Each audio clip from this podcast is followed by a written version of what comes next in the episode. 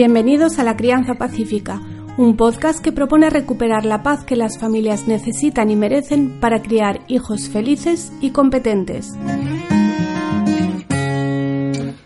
Soy Laura Mascaro y estoy convencida de que cambiando la crianza podemos cambiar el mundo, porque la reforma educativa empieza en tu casa. Este podcast es posible gracias a las personas que apoyan mi labor a través de la plataforma Patreon. Únete en patreon.com barra Laura Mascaró y sigue La Crianza Pacífica todos los domingos en iVoox, iTunes, Facebook y YouTube.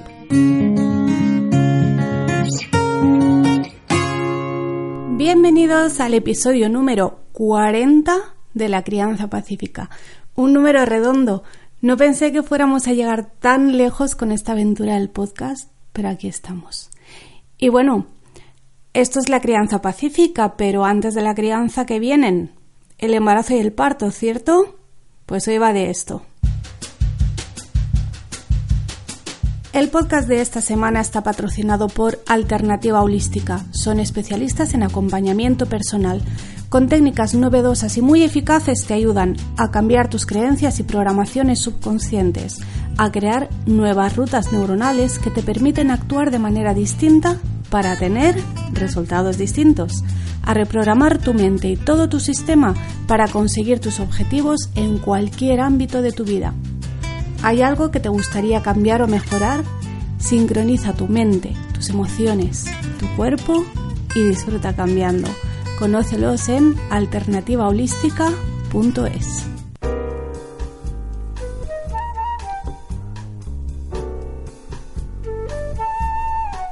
Te quiero pedir una cosa antes de empezar. Si estás aquí cada semana, seguro que ya lo sabes. Pausa el podcast, haz un pantallazo y públicalo en Instagram o en cualquier otra red social para que sepamos dónde y cuándo escucháis el podcast.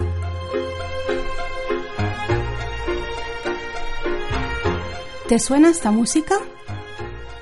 A mí hasta hace poco no. Es de la serie Llama a la comadrona. Es una serie espectacular. Pero es una serie del año 2012 y yo no la he conocido hasta el año 2018 y pensé, ¿cómo es posible? Cuando la encontré, pregunté en Facebook a ver qué tal era esta serie, si alguien la conocía, porque en mi Facebook y en mis redes sociales, pues tengo a mucha gente que se dedica a temas relacionados con embarazos, con partos, tengo matronas, tengo doulas, tengo asesoras de lactancia, tengo muchísimas, muchísimas madres, gente muy implicada con todos los temas de parto respetuoso, de violencia obstétrica, etcétera, etcétera. Y me sorprendió que nadie me hubiera hablado de esta serie. Entonces, cuando la encontré, pensé, bueno, es que a lo mejor la serie es una chapuza. A lo mejor es mala y es tan mala que no vale ni para criticarla, porque pensé, jo, con tanta gente como tengo en mi entorno que se dedica o que está implicado de una manera u otra en estos temas, como es que nadie ha hablado o yo no me he enterado de que nadie haya hablado de esta serie ni para bien ni para mal. Entonces pregunté y mucha gente me dijo que no la conocía y algunas me dijeron que sí y que estaba bien y que la viera. Entonces la vi y me encantó. O sea, nosotros no solemos ver muchas series, no tenemos mucho tiempo ni mucha energía para ver televisión, si acaso vamos buscando en YouTube algunos, algunas cosas que nos interese ver, pero, pero no vemos cosas así continuadas como una serie. Y más esta que es larga, que tiene bastantes temporadas.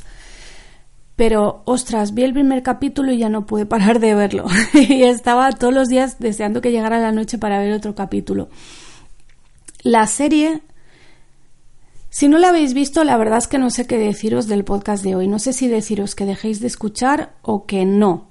Porque no voy a hacer ningún spoiler importante como a nivel argumental ni nada en plan, ay, pues fulanito se muere a mitad de la serie. No, no voy a decir nada así, pero sí voy a explicar un poco, eh, por supuesto, de qué va y, y cuál es la evolución. Yo creo que podéis seguir escuchando, a menos que seáis como yo, que me gusta ver las películas y las series sin saber absolutamente nada. Yo cuanta menos información tenga, más las disfruto.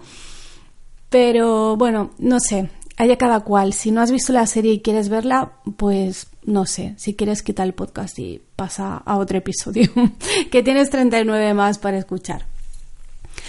La cuestión es que la serie está basada en hechos reales. Eso es una cosa que John se ríe de mí, pero a mí las pelis y las series, cuando sé que son basadas en, hechos reales, siempre me interesan más. Ese punto de, saber que, que esa historia fue real, que pasó de verdad, o que al menos la base de esa historia pasó de verdad, que ciertos personajes existieron de verdad, obviamente siempre van a tener cambios, ¿no? Siempre habrá algo ficcionado, pero me gusta mucho saber que lo que estoy viendo eh, parte de una historia real.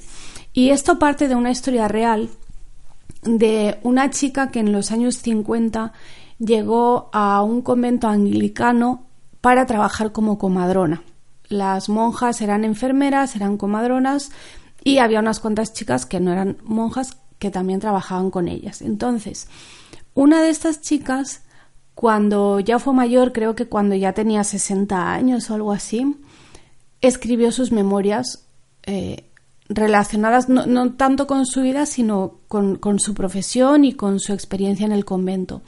Entonces la serie parte de, esa historia real, que son unas memorias que están publicadas, o sea, existe el libro, y parte de esa historia, parte de esos personajes, y luego sí es cierto que supongo que porque vieron que la serie funcionaba, eh, creo que luego añadieron más temporadas que, que ellas más, digamos, inventado. Pero bueno, la base sigue siendo esa. Es una chica que llega a este convento para trabajar de comadrona.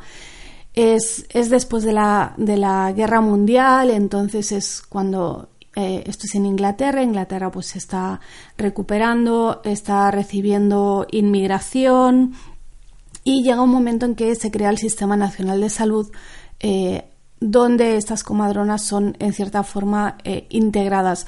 No se explica muy bien cuál es el funcionamiento, si, si ellas son personal contratado, no se explica muy bien la relación, digamos, a nivel laboral o administrativo, pero es un poco lo de menos. Em, a mí me gustó mucho ver a lo largo de, de todas las temporadas cómo fue la evolución no solo del sistema de salud en general, sino específicamente de la atención al embarazo y el parto. Y cómo cambió la función de la comadrona, pero cómo cambió también la perspectiva y las expectativas que las mujeres tenían del embarazo y del parto. Sin entrar ya a hablar de que se introducen métodos anticonceptivos y demás, que, que, para la época fue una gran revolución, para algunos para bien, para otros para mal, obviamente fue polémico y eso también se refleja en la serie pero sobre todo la cuestión de la, de la atención y de cómo las mujeres vivían ese momento. Me parece que, nos da mucho material para la reflexión. Yo sobre todo ahora que, que estamos haciendo el documental de parto respetado, que si todo va bien en noviembre por fin lo sacaremos, nos hemos retrasado un montón, pero es que cuando no hay financiación, pues es muy difícil sacar adelante un proyecto como este y, por eso estamos tardando tanto. Pero bueno, salir va a salir. Entonces, claro, llevamos eh, dos años eh, dándole vueltas al tema por el documental, pero, pero antes veníamos también de, de, un embarazo y un parto. Mi hijo pequeño acaba de cumplir tres años, entonces fue el embarazo, el parto y justo después del parto empezar a preparar el documental sobre este tema, con lo cual llevo bastantes años eh, pues documentándome, conociendo gente, haciendo entrevistas y pensando también en, eh, en, todas esas cuestiones tan polémicas que hay hoy en día sobre dónde acaba mi libertad como mujer para elegir y dónde empieza la responsabilidad del médico que es responsable en cierta forma de mi bienestar, de mi vida y de la vida de mi bebé.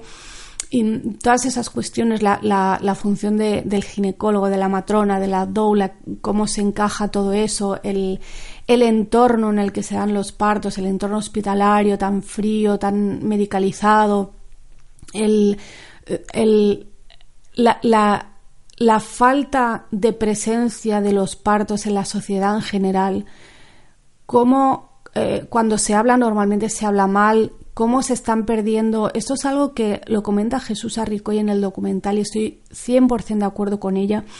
Cómo se está perdiendo la anécdota del parto. En mi familia, en mi familia materna específicamente, yo me sé los partos de, o sea, los partos que tuvo mi abuela, yo me los sé, los partos que tuvo mi madre, yo me los sé, los partos que tuvieron mis tías, yo me los sé, porque eso son cosas que se hablan y que se cuentan. Lo que fue bien, lo que fue mal, lo que, lo que ahora hace gracia, eh, la anécdota de qué estaba pasando ese día o de cómo reaccionó tal o cual persona. Eh, yo, por ejemplo, que nací el 28 de diciembre, pues cómo había gente que pensaba que era una broma que había nacido porque me adelanté un poquito, entonces era como qué casualidad, ¿no? Ese tipo de cosas se están perdiendo y yo creo que hace mucho daño que se pierda porque entonces cuando uno no tiene ese tipo de información, digamos, casi de primera mano, eh, el parto es una cosa que te queda muy lejana. O sea, eh, hay demasiada gente que se enfrenta a su primer parto, y no me gusta usar el verbo enfrentar, pero creo que la sensación es esa. Se enfrentan al primer parto sin tener ningún tipo de, de o sea, información hay mucha, porque Internet está llena de información y hay cursos y hay libros y todo lo que tú quieras. Pero falta esa información más personal, más de anécdota, más de que tu madre te haya contado cómo lo vivió y qué sintió, o tu abuela te haya contado, las vecinas te hayan contado, como, como algo normal, no, no como algo excepcional ni, ni, como algo que te tienes que aprender. Ahora parece que son cosas que te tienes que aprender, que te tienes que hacer un máster en obstetricia para poder ir a parir. Y eso no es así. Entonces, volviendo a la serie, a mí mm, me dio muchísima, eh, me dio ternura, pero también me dio mucha rabia de pensar que eso se ha perdido. Y es el ver cuál era la función de la matrona originariamente como la matrona sí es verdad, eh, era enfermera, sí es verdad que atendía al parto siempre que no hubiera complicaciones y además estaban muy bien formadas y muy preparadas para saber en qué momento tenían que llamar al médico y en qué momento tenían que llamar a una ambulancia, porque obviamente todos esos partos en los años 50 en Inglaterra eran en casa, o sea, lo normal era el parto en casa. Si había una complicación, se llamaba al médico y si la complicación era muy grande, se llamaba a la ambulancia y se iba al hospital, pero eso era la excepción. Pero es que además las matronas llegaban a tener una relación casi personal con las mujeres y con las familias. Y daban atención no solo mm, sanitaria, sino también pues de apoyo, de acompañamiento, de logística incluso antes, durante y después del parto. Y ahora eso ya no es así, ahora está todo como en compartimentos muy estancos y una nunca siente que, que alguien le está tomando de la mano para acompañarla en todo el proceso y el proceso es desde el principio del embarazo hasta el final del porperio que puede ser dos años después del parto. Yo creo que por eso eh, surgió con cierta fuerza la figura de la dobla, porque hace falta alguien que no se limite solo a ver tu informe médico, que no se, limite solo a hacerte una exploración y que casi ni te mira la cara, como sucede a veces, como me ha sucedido a mí, o sea, no me estoy inventando nada y no hablo de oídas tampoco. Yo creo que, que, esa parte es muy, muy necesaria y en la serie se refleja cómo esa era la función de la matrona y cómo la matrona se implicaba emocionalmente en cada embarazo y en cada parto y que cuando había algún tipo de dificultad hacían todo lo posible por, por solucionarlo, por ser una ayuda o, al menos por ser un hombro sobre el que llorar. Entonces vemos cómo eh, a medida que cuando se crea ese sistema de salud y se habla mucho de cómo el estado del bienestar ahora proporciona atención a todas las mujeres, etcétera, y paralelamente hay avances médicos, hay avances científicos y van surgiendo pues eso anticonceptivos y, métodos de paliación del dolor y, y llega un punto en que las mujeres o algunas mujeres quieren ir a parir al hospital porque lo ven como algo más seguro, con menos riesgo, cosa que, que, no es así. Pero aunque fuera así, no se dan cuenta de que haciendo eso pierden el trato personalizado que tenían con las matronas en su casa. Y eso es algo que se vuelve muy frío y hay, hay, un capítulo que a mí me gusta muchísimo, no sé en qué temporada es, no, sabría cómo encontrarlo ahora para que vierais solo esa escena, pero hay un momento en el que em, la, la monja, la que es una de las mayores, porque algunas son jóvenes, pero hay un par que son mayores, y una de las mayores ve todos estos cambios y le cuesta un poco entender qué es lo que está pasando, entonces decide ir a trabajar. No sé realmente cuánto tiempo pasa en el capítulo, no sé si va solo un día o, va una temporada, pero decide ir a, trabajar al hospital.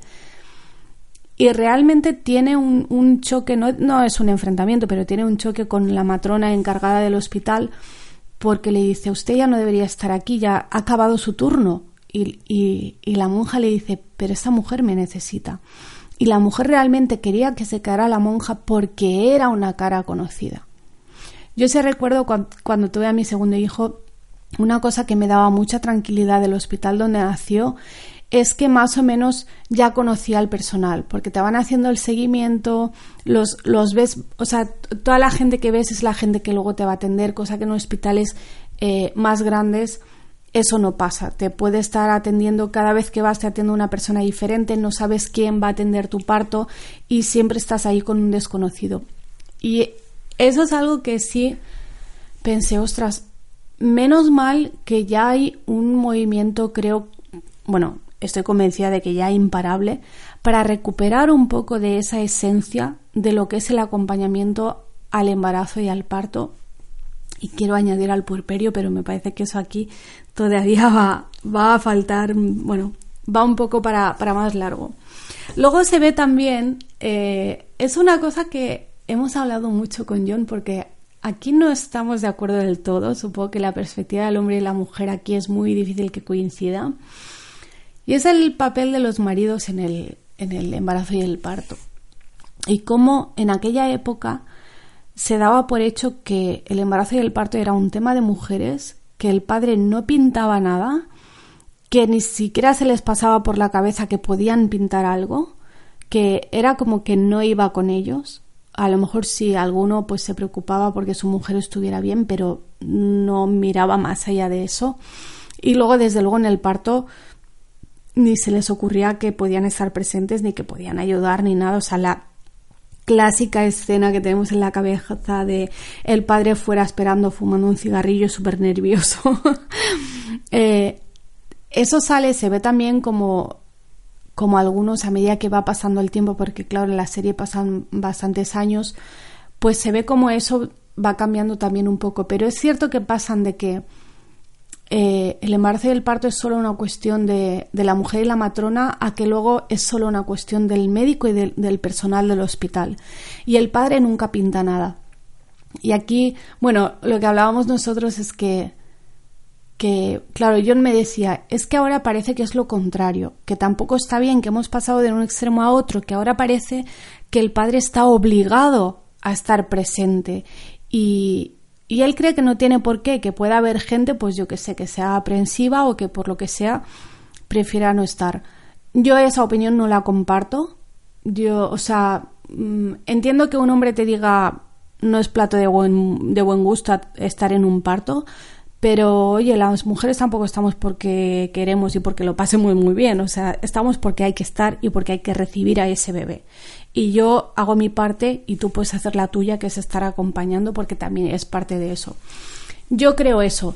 Mm, y realmente no sé cómo habría reaccionado y cómo me habría sentido si él me hubiera dicho que no quería estar presente en el parto. Creo que no me habría gustado. Otra cosa es que, pensándolo fríamente, pues sí, obviamente no se le puede obligar, pero no veo yo tan claro que eso sea haber pasado de un extremo a otro. Me gustaría mucho que aparte de que me digáis si habéis visto la serie o no y qué os ha parecido, em, ¿qué opináis específicamente de este tema? Porque, em, no sé, no, no veo claro ninguna, o sea, digamos que racionalmente entiendo lo que me dice él, que obviamente no vas a obligar a nadie, que puede haber gente que no se encuentre cómodo estando ahí, pero si voy a la emoción y a lo que a mí me pide el cuerpo, yo creo que el padre tiene que estar presente.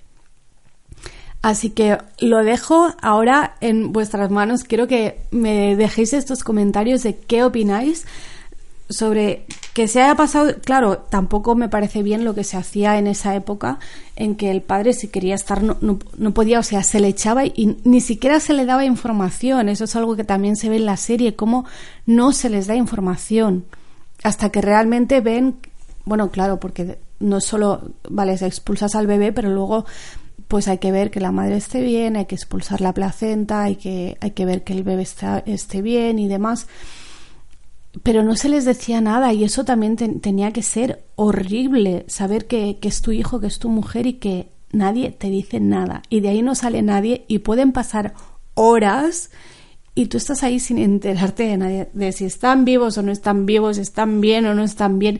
Eso tenía que ser horroroso, sobre todo para el hombre que realmente pensaba que, que sí podía ser partícipe. Pero me gusta mucho cómo se ve cómo se refleja esa evolución en todos los sentidos, en el sentido social, en el sentido sanitario, cuando, ahí cuando, cuando entra ya el tema de los partos hospitalarios y también pues la leche en polvo y todas esas cosas, todo eso también sale ahí. Me parece, o sea, no es un documental, pero, pero creo que, que es un buen documento que explica cómo fue toda esa transición. Me parece un proceso que yo creo que la gente que lo vivió no eran conscientes de lo que estaban viviendo y, que sí es cierto que luego se, pasó un poco a un extremo pues demasiado, no sé si decir, cientificista, de buscando una seguridad que realmente nadie te puede nunca dar. No en un parto, desde luego, que siempre tiene un riesgo. Y cómo eran las propias mujeres las que desconectaban de su cuerpo y de su naturaleza y decían, no, no, yo voy al hospital y el médico que se ocupe y no querían saber algunas, ¿eh? o sea, por supuesto no eran todas y algunas preferían seguir pariendo en casa, pero sí se ve como en determinado momento les baja muchísimo, muchísimo el nivel de trabajo a las, a las matronas del convento, porque ellas solo atienden partos en casa, solo hay mm, dos momentos puntuales en que dos de ellas van a trabajar al hospital, pero lo que es su función principal es atender en casa, tanto como enfermeras como sobre todo como matronas. Y se ve como de repente están allí en la casa y pasan de una época en la que no dan abasto y de repente están ahí en la casa y el teléfono no suena y no tienen que ir a ningún sitio porque ya la gente no está pariendo en sus casas. A mí la serie me pareció que está muy bien hecha, me pareció muy bonita, me gustó mucho, como me gusta a mí siempre mucho, saber que estaba basado en hechos reales y en personajes reales. Y me sirvió mucho un poco para complementar todas estas reflexiones que estoy haciendo a raíz del documental de Parto Respetado que lo podréis ver muy pronto en YouTube. Si has llegado hasta aquí, te lo agradezco inmensamente. Saludo de nuevo a nuestro patrocinador alternativaholística.es. Si estás en Instagram, puedes seguirme en laureca78, donde todos los jueves hago unas encuestas para preparar los próximos episodios y los sábados respondo a vuestras preguntas sobre cualquier tema. Recuerda que para que este programa sea posible puedes colaborar en patreon.com barra Laura Mascaro y que puedes seguirnos todos los domingos en iVoox, iTunes y YouTube. Que tengas una bella y pacífica semana.